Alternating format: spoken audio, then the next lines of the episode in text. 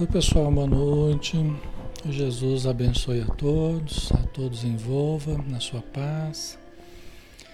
Vamos aguardar para ver como é que está o som, né? Para a gente começar. Fazemos a prece, né? Tá ok, né? Obrigado.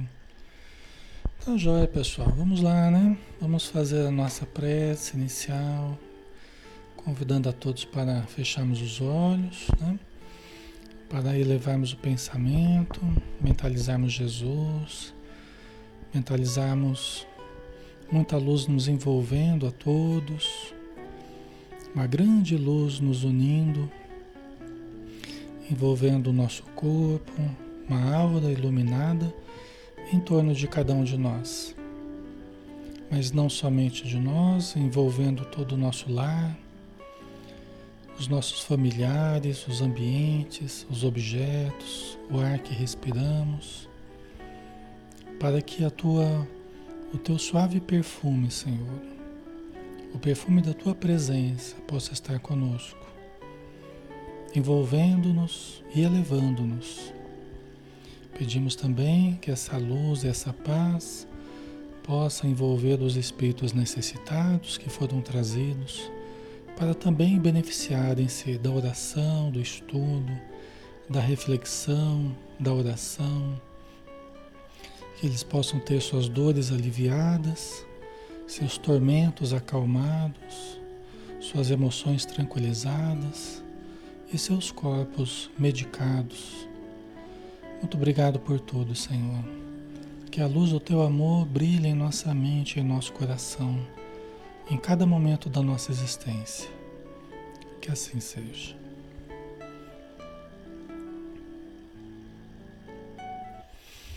Muito bem, pessoal. Boa noite a todos. Um grande abraço. Sejam bem-vindos. É sempre uma alegria a gente poder estar junto, né? E podemos estudar a doutrina espírita nessa página que nos permite toda noite estar aqui com vocês, né? Às 20 horas que é a página Espiritismo Brasil Chico Xavier, através da qual nós estamos falando aqui. Tá? Meu nome é Alexandre Xavier de Camargo e eu falo em nome da Sociedade Espírita Maria de Nazaré, aqui em Campina Grande.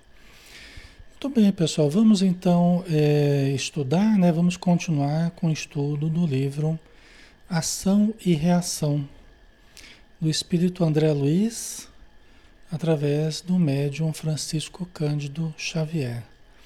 Nós estamos no capítulo 11, né? O templo e o parlatório. E lembrando que o André Luiz e o Hilário estão na mansão Paz, que é uma mansão, é, uma, um pronto-socorro, um posto de socorro que existe numa região de grande sofrimento no plano espiritual. Tá? Então, é uma região bastante trevosa, né? mas ali está a providência divina ajudando né, a todos que necessitam, a todos que caíram em erros deliberados, né, aqueles que erraram sabendo que estavam errando, aqueles que agiram de forma perversa, planejada, né? Então eles vão para essa região onde eles estão. E eles estão, André Luiz e Hilário estão conhecendo justamente o templo e o parlatório. O templo como se fosse uma igreja, como se fosse um, é um templo mesmo, né? Um ambiente bastante amplo com os nichos ali onde as pessoas faziam as orações, né? E aí elas elas elas projetavam sobre cada nicho a figura das pessoas que elas que elas reverenciavam, né, na sua oração. Então a gente viu, né, uma pessoa lá é, lembrando da Terezinha de Lisieux, né, que é a Santa Terezinha. Vocês podem procurar lá, Santa Terezinha Terezinha de Lisieux, né? Terezinha do, do menino, como é que é? Não lembro agora, menino Jesus. Né? Eu tinha muito, uma ligação muito grande com as crianças, né? Talvez você saiba melhor do que eu, inclusive. Ainda mais quem é católico, né? Então, é, aparecia a imagem né, de Santa Terezinha, né? E a pessoa fazia oração para ela. Ou então, alguma outra figura eminente, né? É, é, no pensamento das pessoas ali que eram projetados naqueles nichos, né? que elas estavam pedindo.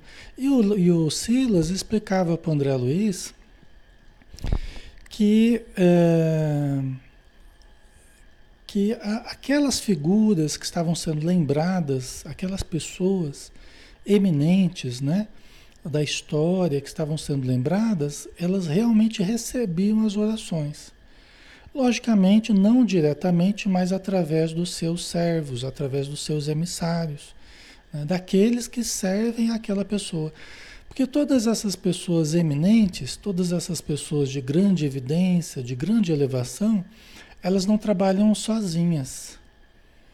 Né? Elas trabalham, elas coordenam um grande grupo de, de outros espíritos, né? que selecionam rogativas, que, que, que levam a elas né? a tudo aquilo que elas precisam é, diretamente tratar ou deliberar sobre os assuntos. Assim é qualquer alma elevada no plano espiritual. Tá? Então, é, o Silas estava explicando isso, né?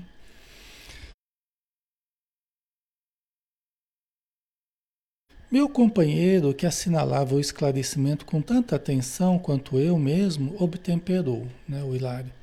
E na hipótese de a alma julgada santa entre os homens não ser realmente santa no plano da verdade.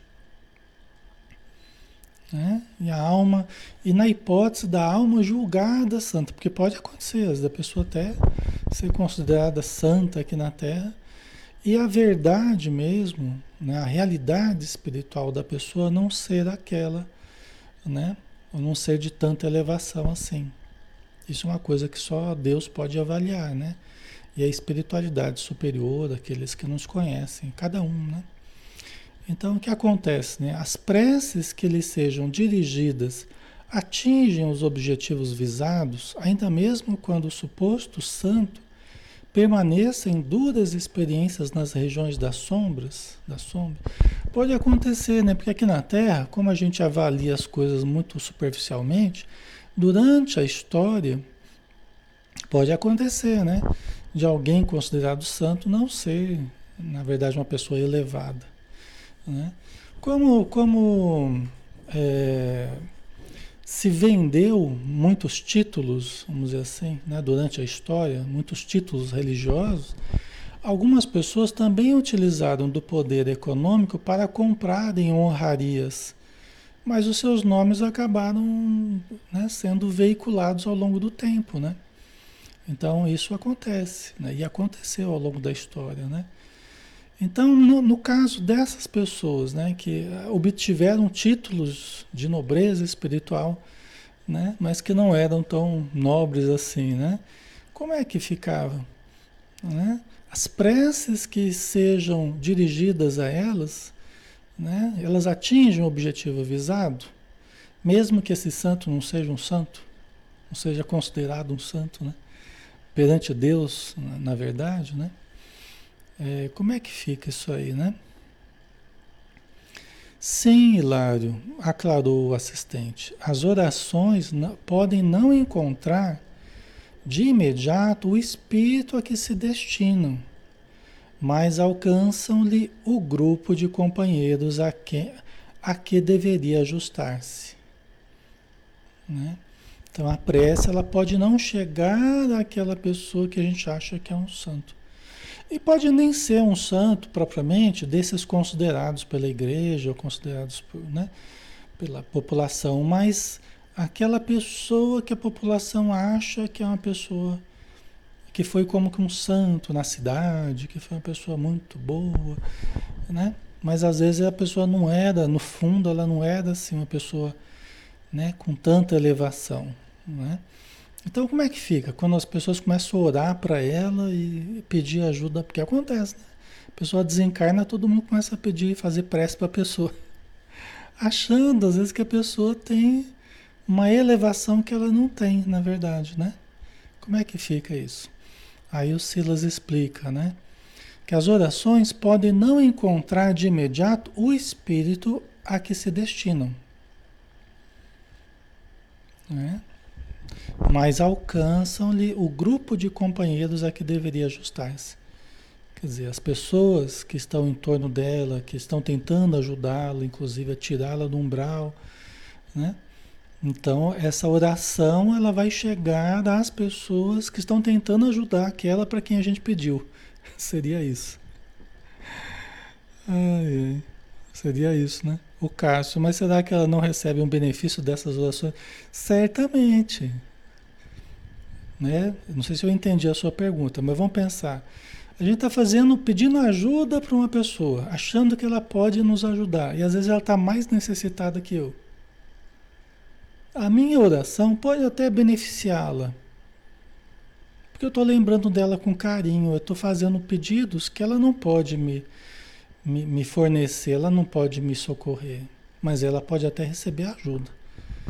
Porque não deixa de ser uma consideração que eu estou tendo com a pessoa, um carinho né, que eu estou tendo com a pessoa. Mas aqueles que cuidam da pessoa, que estão até tentando socorrê-la, eles vão me ajudar. A pessoa não vai poder me ajudar, mas aqueles que estão no entorno dela, tentando ajudá-la, vão, né, vão me ajudar. Certo, pessoal? É interessante isso, né? mas acontece, viu? Mais do que vocês imaginam.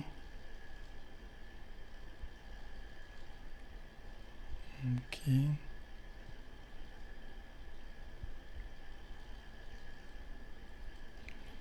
Hum. A Rosemary atirar no que viu e acertar no que não viu, é? Porque na verdade toda, como a gente viu já, todas as orações são respondidas, né? Quando justas, quando sinceras, né? É, todas elas são respondidas da forma como é necessário para nós. Quem vai responder pode não ser necessariamente a quem a gente pediu, mas o fato é que todas serão respondidas. Tá? Né? Deixa eu ver aqui. Ah, mas alcança-lhe o grupo de companheiros a que deveria ajustar-se e que amorosamente o substituem na obra assistencial do bem, em nome do Senhor. Visto que, na realidade, todo amor na criação eterna é de Deus. Né? Todo amor é de Deus, todo amor procede de Deus. Né? Todo, todo benefício que nos chega vem em nome de Deus. Vem trazido por outras almas em nome de Deus. Né? Todo amor procede de Deus. Então, o que nos basta é confiar em Deus né? e saber que aquilo que nós recebemos é conforme a nossa necessidade, né, pessoal? Né? Tem um caso no livro do André Luiz, que eu já falei para vocês. É, isso é muito corriqueiro, né? Eles chamam de oração refratária. Né?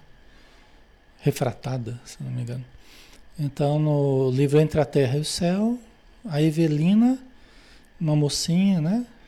É, é acho que dos seus 14 anos, se não me engano, ela ora para a mãezinha dela, mãezinha desencarnada, porque o, o pai dela casou segunda vez, né? Segundo casamento, e a, a, a madrasta dela está com sérios problemas de saúde, está muito perturbada tal. E ela ora para a mãezinha dela, para Odila, ajudar a família. Só que a Odila era quem estava obsediando a segunda esposa do, né, do pai dela, né? Pai da Evelina. Né? Vocês entenderam? A Odila, a primeira esposa, é que estava obsediando a Zulmira, por isso que ela estava ruim de saúde. Tadinha. Né? E a Evelina, no, naquela, no amor filial dela, né? naquela ligação com a mãe, ela estava pedindo ajuda para a mãe.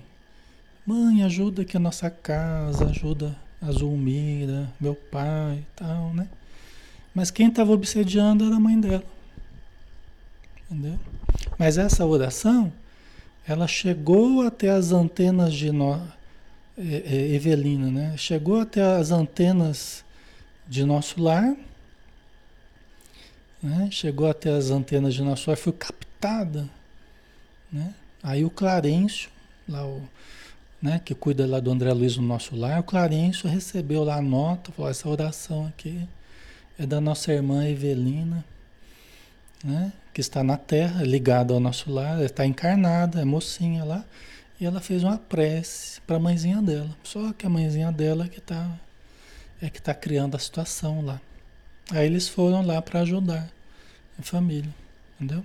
Então, não é só essa, essas pessoas que são santas, né, consideradas né, por todo mundo como santas, mas aquelas pessoas próximas a nós, parentes, né? Às vezes a gente acha que a pessoa está em condição de ajudar, às vezes a pessoa não está.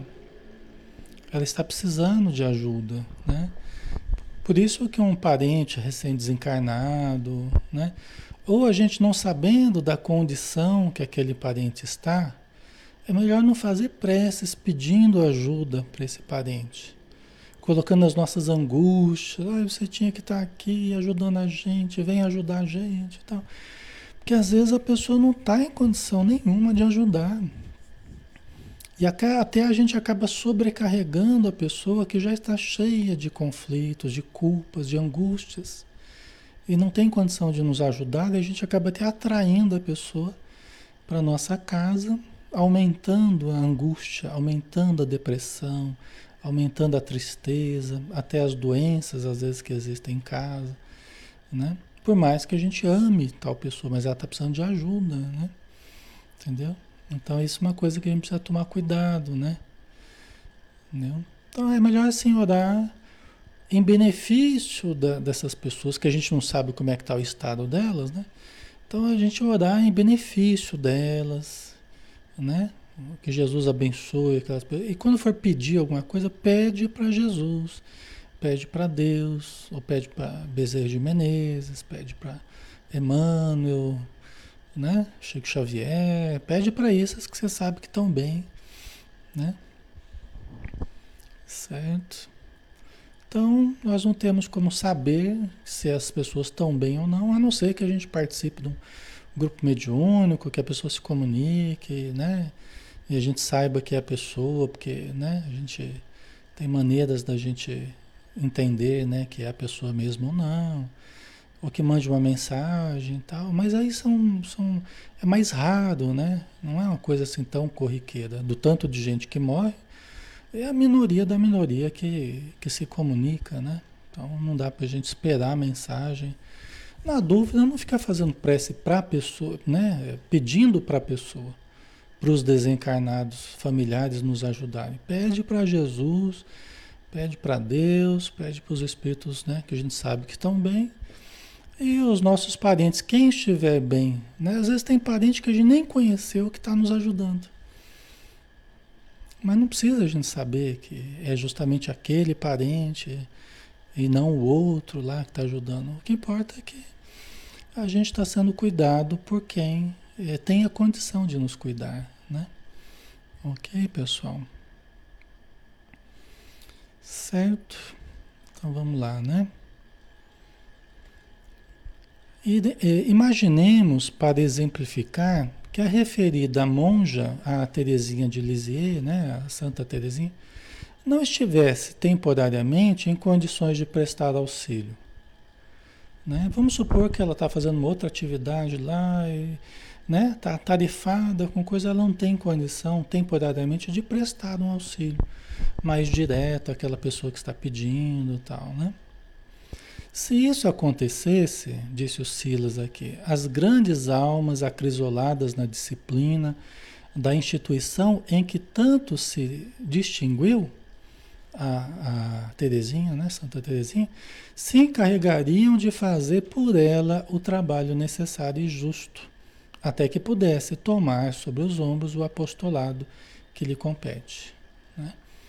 E vamos pensar que a gente coloque o nome de uma instituição aqui na Terra, né? A gente coloque o nome, do nome X lá. A gente faz uma distinção, hospital, não sei o que lá, coloca o nome da pessoa. A pessoa é homenageada com o nome do hospital. A princípio, aquela pessoa que foi homenageada com o nome do hospital que a gente abriu e tal, ela, ela, ela passa a ser uma pessoa responsável por aquele hospital. É uma distinção importante que ela recebe. E ela pode até vir mesmo a dirigir espiritualmente aquele hospital. Só que pode ser que aquela pessoa que a gente homenageou lá com o nome do hospital esteja lá no umbral. Pode ser que seja uma pessoa que não tenha hoje condição de assumir nada naquele sentido. Entendeu? Pode ser que ela tenha que se preparar, ser socorrida, se adaptar no plano espiritual, se aperfeiçoar, tal, até que tenha uma condição, talvez, depois de algumas décadas aí, de assumir alguma coisa no hospital lá, que, que homenageou ela, entendeu? Mas até que isso aconteça, se for possível isso acontecer, né? Porque às vezes nem, nem dá tempo, a pessoa tem que reencarnar de novo, e é uma pessoa que está muito comprometida, né? Então, é, aqueles que cuidam daquela instituição, os espíritos designados para aquela instituição voltada ao bem, eles se encarregarão de cuidar daquela instituição de cuidar daquele ambiente e tal. Até que o dito cujo, né, até, até que a pessoa homenageada, com, né, o nome que deu, né, foi colocado ali, o nome da instituição, possa um dia vir a assumi-la. Pode acontecer. Tá? Certo?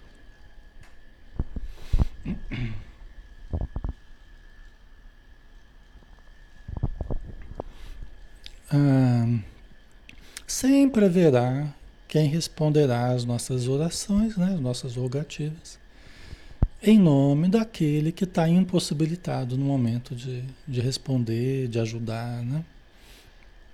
Ok, pessoal? Todavia, ponderou meu colega, será de crer que o espírito das congregações religiosas ainda permaneça vivo nas esferas mais altas? Né? Todavia, ponderou meu colega, será de crer que o espírito das congregações religiosas ainda permaneça vivo nas esferas mais altas? É, é, o que o, o Hilário está tentando dizer é assim, será crível né, que é, talvez esse sectarismo, não é bem sectarismo, mas essa, esse espírito das congregações das religiões, né? Esse, essa coisa que diferencia as religiões, é, permaneça vivo nas esferas mais altas? É isso que ele está perguntando. Será que nas esferas mais altas existem essas agremiações muito específicas? Ou vai desaparecendo as religiões e vai virando uma coisa só? É mais ou menos isso que ele está perguntando aqui, tá? Outro dia a gente falou um pouquinho sobre isso, né? O assistente sorriu e ajuntou. Não no sentido estreito do sectarismo terrestre. Ela, quer dizer, elas permanecem vivas não no sentido estreito do sectarismo terrestre. Né? O sectarismo é as divisões muito rígidas das religiões, excludentes, né? muito né? umas lutando contra as outras e tal. Né? Não nesse sentido.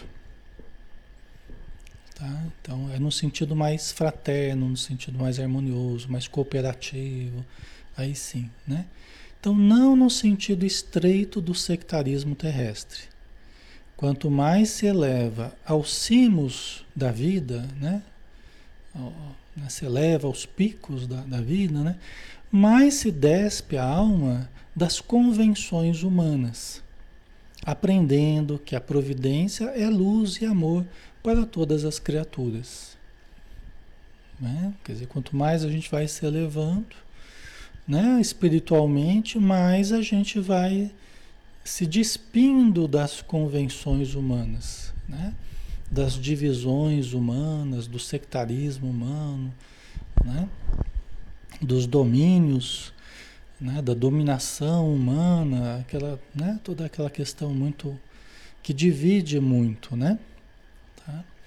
Mas é lógico, a gente já conversou sobre isso, é lógico que no plano espiritual, né, os espíritos falam, o próprio André Luiz, né, é lógico que existem ainda agremiações específicas para necessidades religiosas específicas.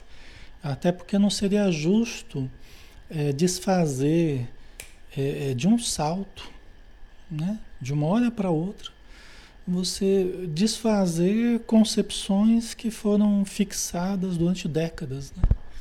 Não seria justo. Até pessoas boas, pessoas boas, pessoas caridosas, amorosas, afetuosas, mas de uma hora para outra se virem destituídas do, do né, da, da, dos hábitos que tinham, né, no sentido religioso e tal.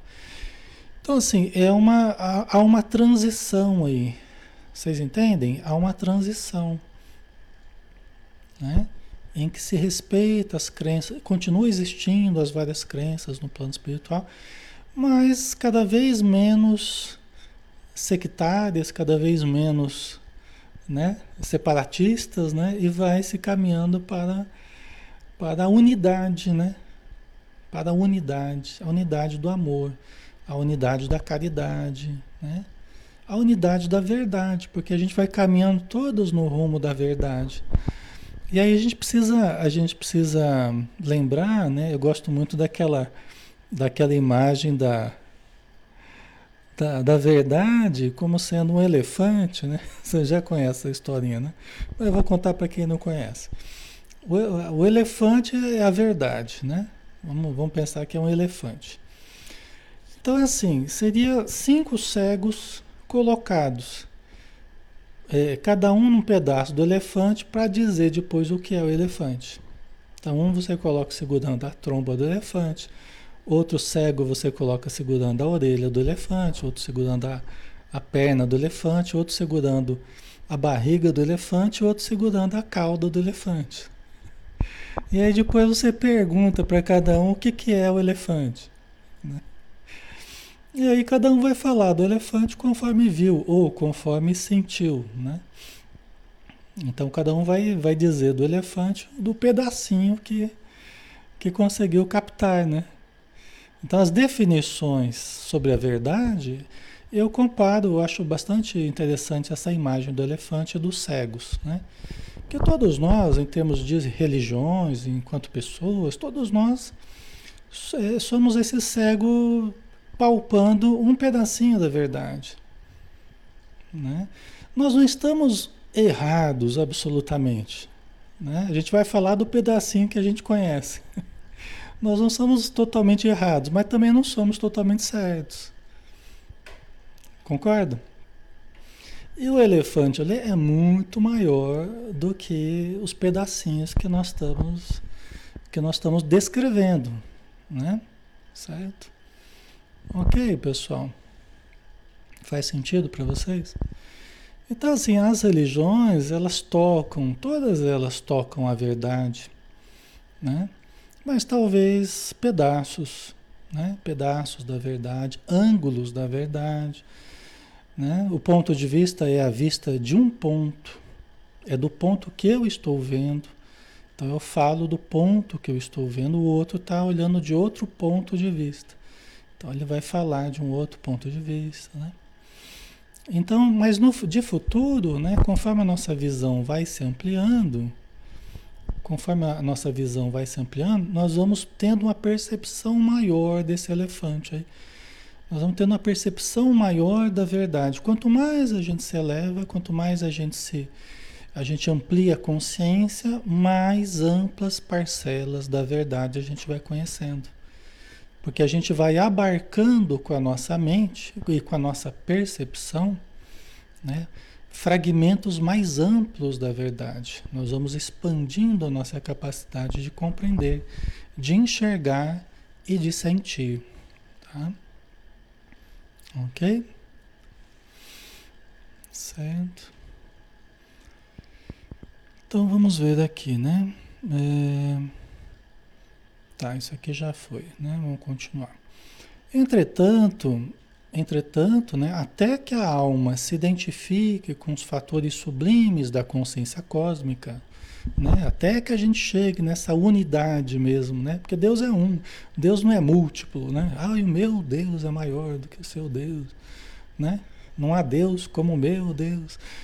Não faz sentido nenhum, né? Deus é o mesmo, é o Criador de tudo, de todos. A gente pode dar o um nome que a gente quiser, mas continua sendo né? o ponto central da vida, né? Toda fonte de amor, de verdade, né? Toda providência, né? A perfeição que rege a vida, né? Que rege a vida. Então, até que a alma se identifique com os fatores sublimes da consciência cósmica, os círculos de estudo e fé, aperfeiçoamento e solidariedade pelo bem que realizam, estejam onde estiverem, merecem o maior acatamento das inteligências superiores que atendem à execução dos planos divinos. Então, olha lá que interessante, né? Quer dizer, até que a gente chegue nessa, nessa visão unitária, integrada, né? harmoniosa, amorosa, até que a gente consiga sair de todo esse contexto né? das religiões, né? É, todas as vertentes aí voltadas ao bem, voltadas ao estudo e à fé, elas recebem o maior acatamento das inteligências superiores que atendem à execução dos planos divinos. O que o Silas está dizendo é que elas merecem o maior apreço, o maior cuidado, o maior zelo das entidades espirituais amigas. Entendeu? Todas elas voltadas ao bem merecem o maior apreço das entidades superiores. É isso que se está dizendo. Tá? Porque é fácil a gente falar, né, que, né, não precisa das religiões, que não sei o que e tal. Mas as religiões são ainda extremamente importantes no planeta. São extremamente importantes. Com todas as dificuldades que as organizações religiosas têm, que os seres humanos que fazem as religiões têm, né? mas todas elas, enquanto busca das pessoas. Você pode falar, Alexandre, mas isso não é religião, isso é religiosidade. Tá, mas você junta as pessoas cultivando a sua religiosidade você tem uma organização que a gente chama de religião. Entendeu? Você vai buscar no dicionário o que é religião. Religião é uma organização onde as pessoas, é um lugar, é um templo, onde as pessoas se, se juntam, né? Num mesmo pensamento, tá? para cultivar a fé. A gente vai encontrar isso, né? ou algo parecido com isso. Tá? Ok, pessoal? Então, assim, budismo, catolicismo, né? as correntes evangélicas, espiritismo, né? todas as religiões que buscarem o bem, que fizerem o bem, que promoverem o ser humano terão maior acatamento, maior cuidado, maior zelo. Hoje, se por exemplo, né, até diz o. Acho que o Chico Xavier mesmo que falou, né? Olha, hoje se a Igreja Católica ruísse, né? Ele fala, ó, nós precisamos que a Igreja Católica continue firme durante muito tempo, né? Porque se a Igreja Católica ruísse de uma hora para outra, é, o que seria da fé de milhões de pessoas no planeta? Eu falo a Igreja Católica porque é uma das maiores do planeta, né? Que seria da fé de milhões de pessoas? Como é que ficaria o emocional né, de milhões de pessoas no planeta? Entendeu? Então é uma coisa importante, né? Assim como todas as outras, as grandes religiões, né? Certo, pessoal? Então todas merecem maior apreço da espiritualidade, tá? Todas merecem o maior apreço, maior cuidado, né? Pelo bem que realizam, estejam onde estiverem, merecem o maior acatamento das inteligências superiores que atendem à execução dos planos divinos, tá? Toda vez que a gente falar mal da religião, né? a gente vai estar trabalhando contra, contra a gente mesmo, porque a gente está aqui no contexto religioso. Né? Nós estamos aqui no contexto do Espiritismo, que é uma das religiões hoje no planeta. A gente pode falar, ah, Alexandre, mas o Espiritismo é diferente, porque é assim, essa. Tá, mas é uma das propostas religiosas que nós temos. Pode ser uma religião diferente, mas é uma das propostas de conexão com Deus, com a, né, com a com a transcendência, é o que fazem todas as religiões, tá? Então, é, é, não é um bom negócio, é um tiro no pé, sabe? A gente falar mal das religiões. Né? Eu vejo as religiões sendo muito massacradas, né? E estão sendo muito perseguidas pelos valores morais, pelos valores morais que, que trabalham, né? Entendeu? Como nós estamos vivendo mundialmente a agenda de algumas pessoas que não são muito afeitas à religião, as religiões elas estão sendo perseguidas. E a tendência é serem mais ainda nas próximas décadas. Se não mudar o rumo né, que está indo as coisas aí, a tendência é novamente haver grandes perseguições às religiões. Né? Que aqueles que estão dominando né, o, o, poder, hoje, eles não são muito afeitos às religiões. Até porque ah, os, os, as falanges de espíritos voltados ao mal, as falanges de espíritos voltados ao mal, eles não querem saber de oração, não. Eles não querem saber de cultos, de fé, não. Eles não querem saber de você querer ser melhor, de você querer seguir Jesus. Eles, eles querem tirar Jesus desse contexto social. Entendeu? Eles querem tirar Jesus. Até o Chico falou, né, que ia chegar um dia que iam tentar tirar Jesus do espiritismo. Iam tentar tirar o evangelho do espiritismo. Então as pessoas que ficam falando que espiritismo não é religião, o que que tem por detrás disso? São esses conceitos que vêm das regiões obscuras, que vão se infiltrando na, na, nas pessoas invigilantes, né, nas estruturas invigilantes, que vão sugerindo, não, o Espiritismo é só ciência e filosofia, não é religião, não. Né? Porque daí é um pulinho, né? Na medida que as pessoas vão acreditando nisso, aí já tem um ou outro lá que age errado em nome da religião, fala, ah, realmente não é religião, não, porque religião é ruim, não sei o quê, né? Aí é um pulinho, é um pulinho para você querer tirar evangelho, querer tirar Jesus. Olha, se o Espiritismo não é religião, então, para que, que nós estamos cultivando, cultuando Jesus, né? Por que, que nós estamos estudando Jesus tal? Aí é um pulinho. Então o Chico estava certo, né? E é uma coisa que a gente tem estado preocupado né? últimos anos a gente vem percebendo esse movimento, né? Nós não podemos deixar que isso aconteça, entendeu? Nós não podemos.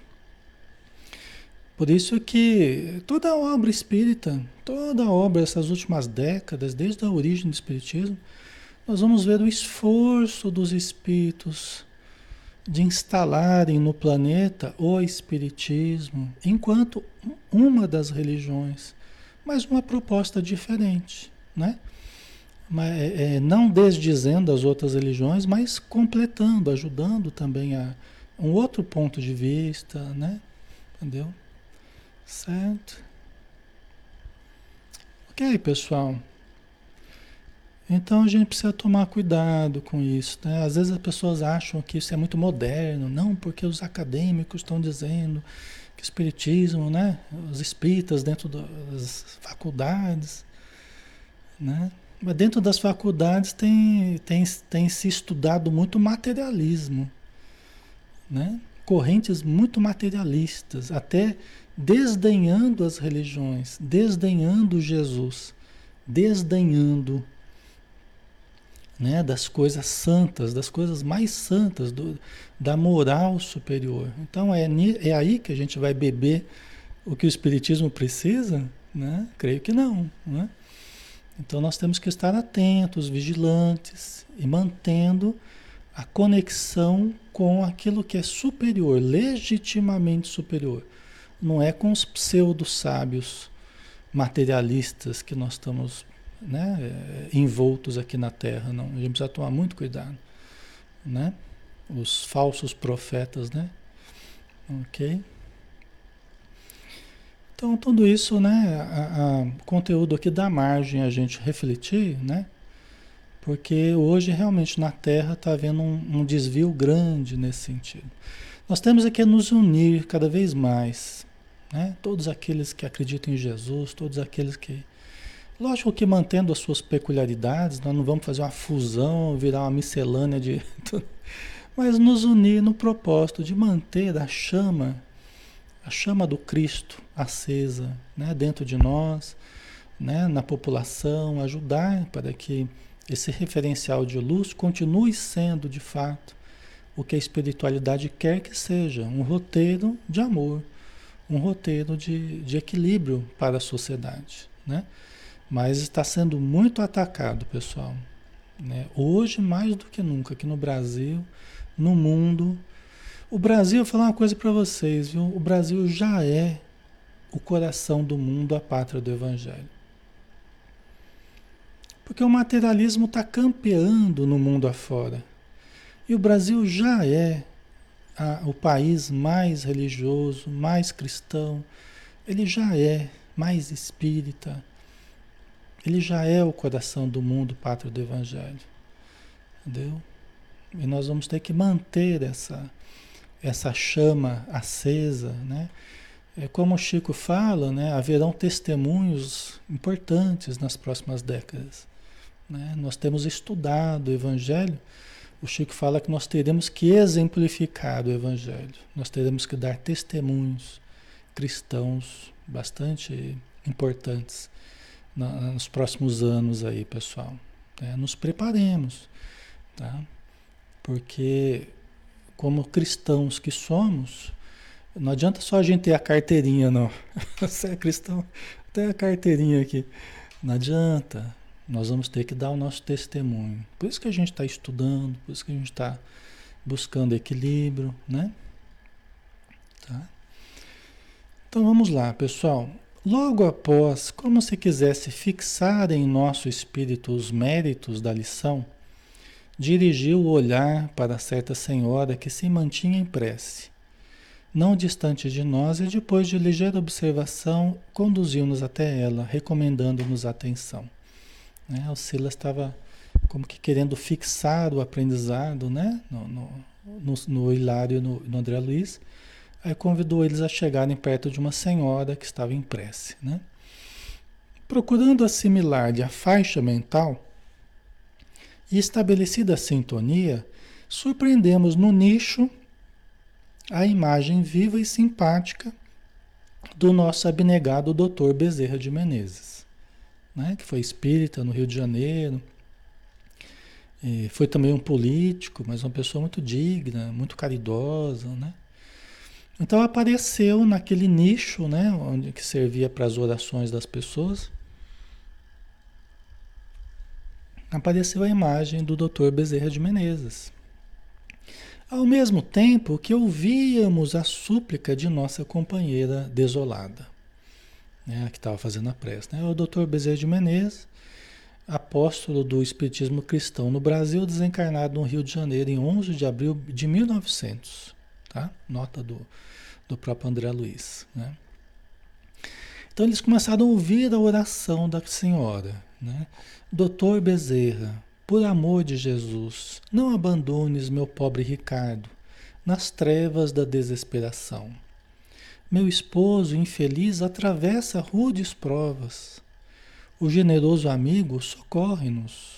Né? Ricardo é o esposo dela, deve ser algum habitante ali das regiões vizinhas da Mansão Paz, e essa senhora está orando né, pelos préstimos, pela ajuda de Bezerra de Menezes, tá? Pedindo socorro né, para ele.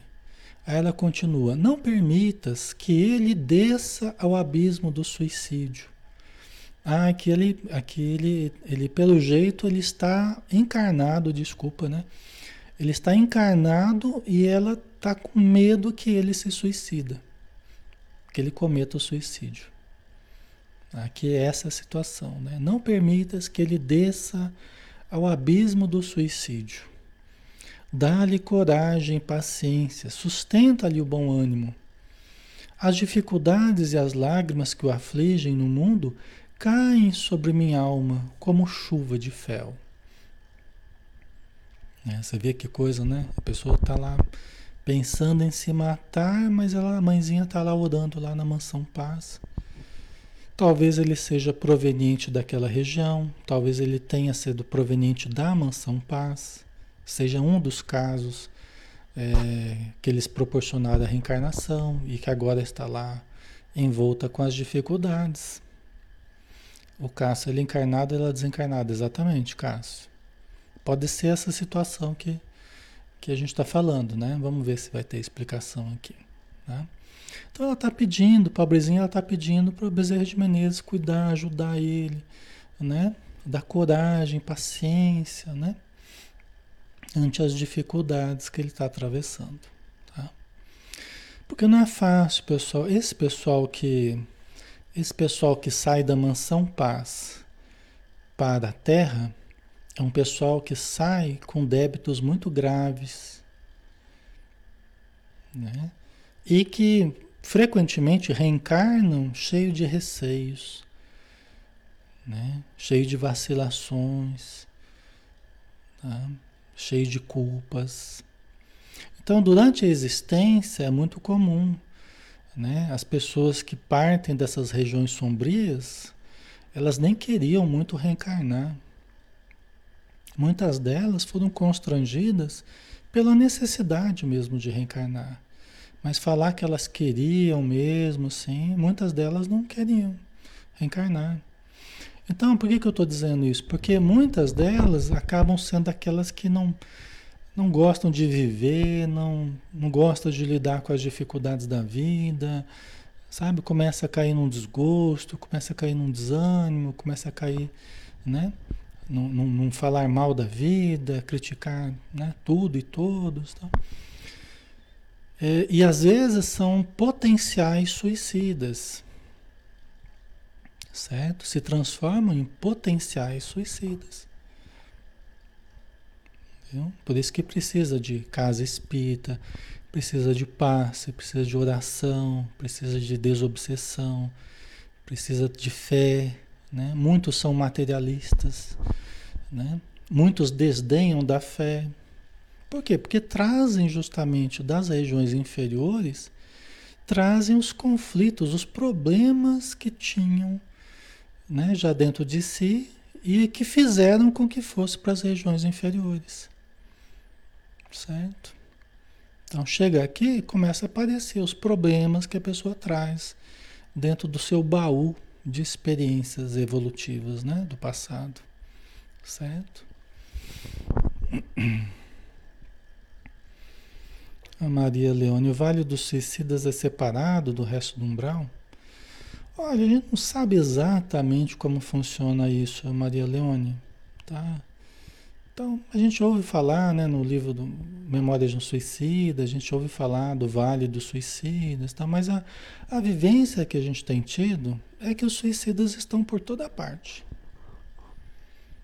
A vivência que a gente tem tido é que os suicidas estão por toda parte. Muitas vezes os obsessores colocam suicidas dentro de, de casa, se a pessoa baixa a vibração, né, se ela tem certos obsessores, às vezes eles colocam certos suicidas ali perto da pessoa, para que a pessoa vá absorvendo aquela mentalidade do suicida, aquela energia deletéria que o suicida exala, né, irradia, e a pessoa começa a se deprimir, começa a pensar em suicídio. Então, é uma das maneiras que eles usam. Tá? Né? Então, assim, por isso que se a gente está cultivando esse tipo de pensamento, se a gente está cultivando esse tipo de, de atitude mental, nós precisamos tomar cuidado, precisamos buscar ajuda, né? precisamos buscar tratamentos, precisamos buscar ajuda espiritual, entendeu? A gente ajuda, eu ajudo assim, com conversa, né? Através da mediunidade, através do diálogo, a gente atende muitos suicidas. Muitos mesmo, tá? E estão por toda, toda parte.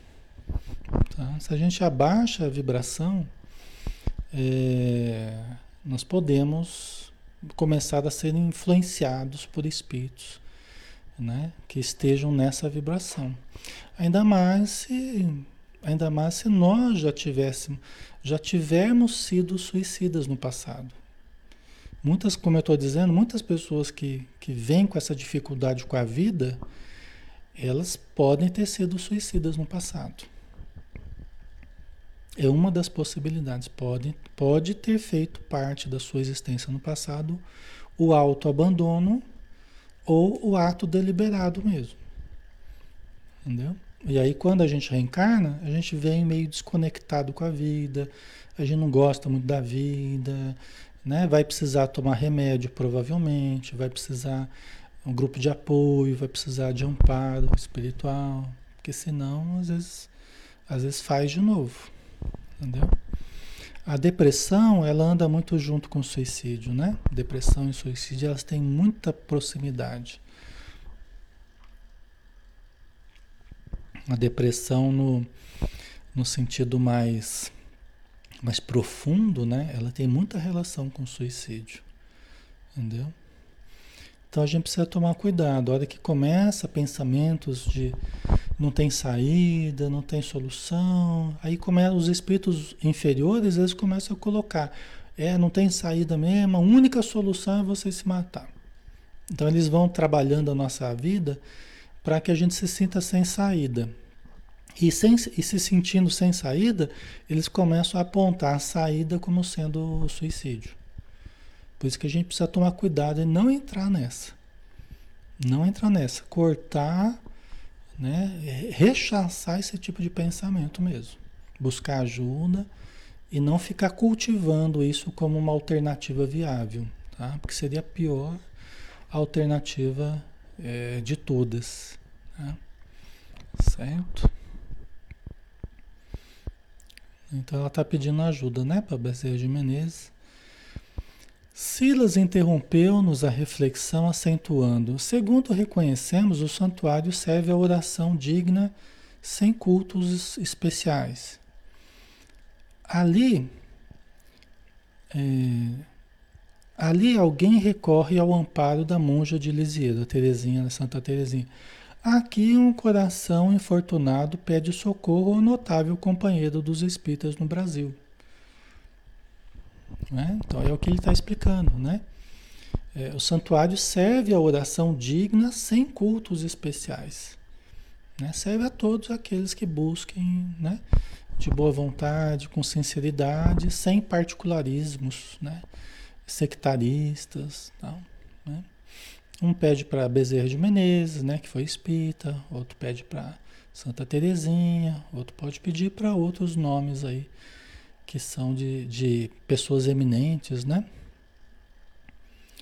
Antes de desviar da minha atenção, fitei o semblante do grande médico, segundo as recordações da irmã, que orava, confiante, anotando o primor da fotografia mental que ela exteriorizava. Você vê que coisa, né? o primor da fotografia mental que ela guardava, né, da imagem do Dr. Bezerra de Menezes, né? Víamos ali o retrato do Dr. Bezerra, qual conhecemos sereno, simples, bondoso, paternal. Precedendo-nos as interrogações costumeiras, o assistente informou. Com mais de 50 anos consecutivos de serviço à causa espírita, depois de desencarnado, Adolfo Bezerra de Menezes fez jus à formação de extensa equipe de colaboradores que lhe servem à bandeira de caridade. Né? Na época que com mais de 50 anos consecutivos de serviço à causa espírita, né? o Dr. Bezerra de Menezes, que depois de desencarnado, ele fez jus à formação de uma extensa equipe de colaboradores. Né? Por isso, que tanta gente fala que fala que está recebendo ajuda de, ajuda de Bezerra de Menezes, ou viu o espírito de Bezerra de Menezes, ou se comunicou Bezerra de Menezes no seu centro espírita, ou, né? Parece até que Bezerra de Menezes está em toda parte ao mesmo tempo. E... Mas por que isso? Porque muitos espíritos trabalham em nome de Bezerra de Menezes. É lógico que não é ele o tempo todo em todo lugar. Mas é ele coordenando um grupo, como o Silas está explicando, coordenando um grupo extenso de colaboradores que lhe servem à bandeira de caridade. Exatamente como eles fazem isso, nós não sabemos. Aí nós vamos ter que desencarnar para a gente entender exatamente. Né? Colaboradores, tá? Extensa equipe de colaboradores no plano espiritual. Ora, qualquer pessoa que tenha uma importância maior eh, de conhecimento, de administração, de uma empresa, de uma instituição, ela não é o eixo central de inúmeros, centenas, até milhares de colaboradores? Desde o mais simples ali até o mais, o diretor lá que fica. Né? Então, é o caso desses espíritos. Eles dirigem, é como se dirigisse uma instituição, uma fundação Bezerra de Menezes, vamos pensar. Talvez seja isso, né?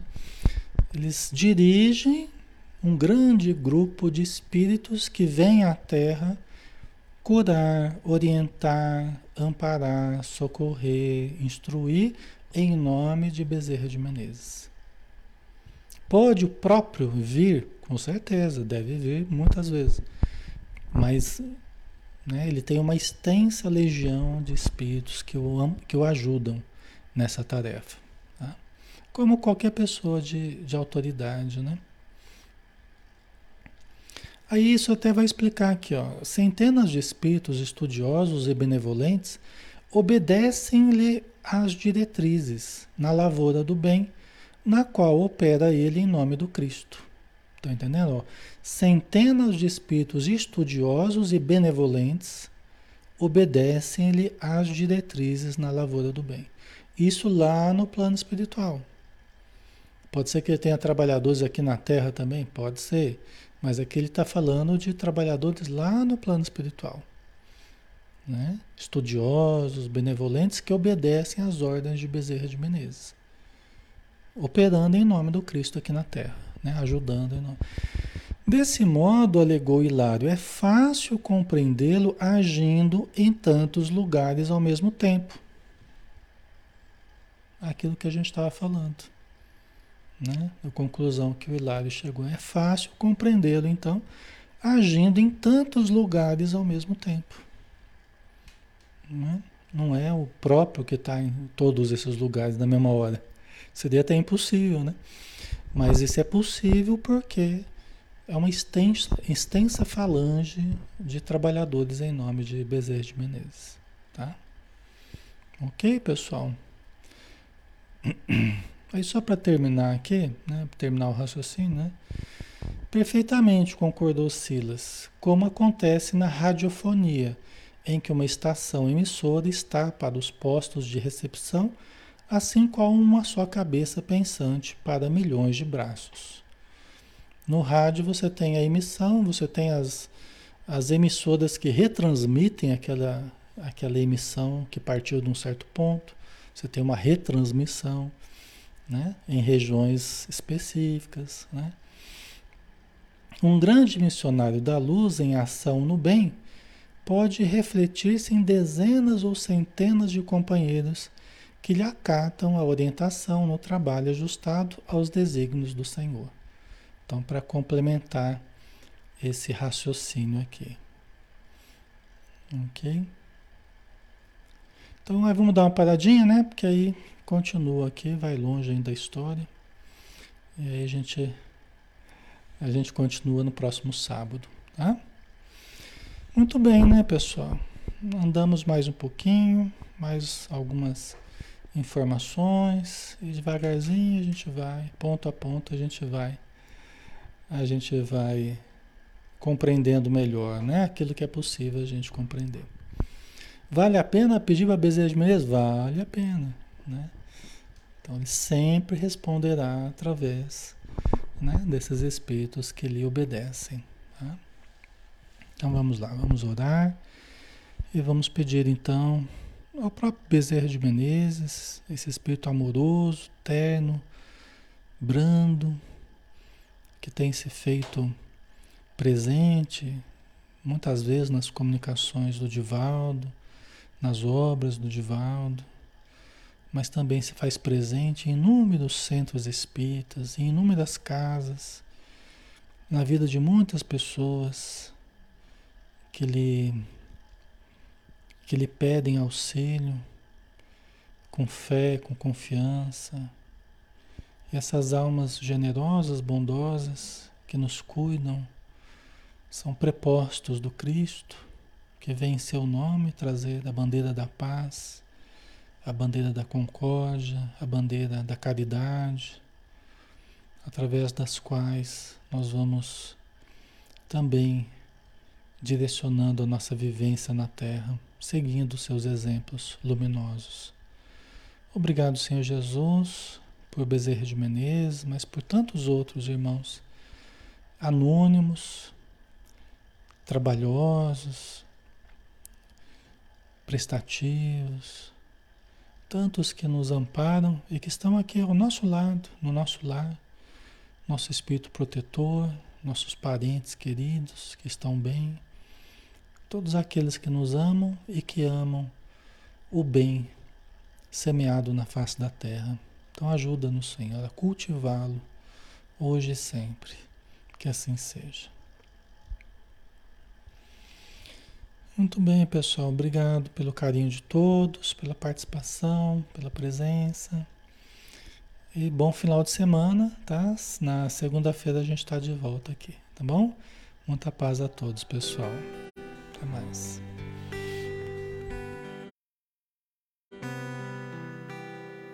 Quando eu quero falar com Deus, eu apenas falo.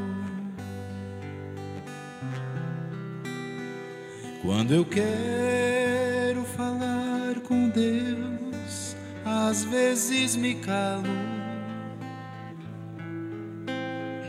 e elevo meu pensamento, peço ajuda no meu sofrimento. Ele é Pai, Ele escuta o que pede o meu coração. Quantas vezes falando com Deus, desabafo e choro. E alívio pro meu coração, eu a Ele imploro. E então sinto a Sua presença, seu amor, Sua luz tão intensa que ilumina o meu rosto e me alegra em minha oração. Quanta paz, quanta luz. Deus nos ouve e nos mostra o caminho que a Ele conduz. Deus é Pai, Deus é luz, Deus nos fala que a Ele se chega, seguindo Jesus. E é tão lindo falar com Deus em qualquer momento Deus que vê uma folha que cai e é levada ao vento. Não existe onde Ele não esteja, Ele pode escutar nossa voz. Deus no céu, Deus na terra, onde seja, está dentro de nós quanta paz, quanta luz. Deus nos ouve, nos mostra o caminho que a Ele conduz. Deus é Pai, Deus é luz. Deus nos fala que a Ele se chega, seguindo Jesus.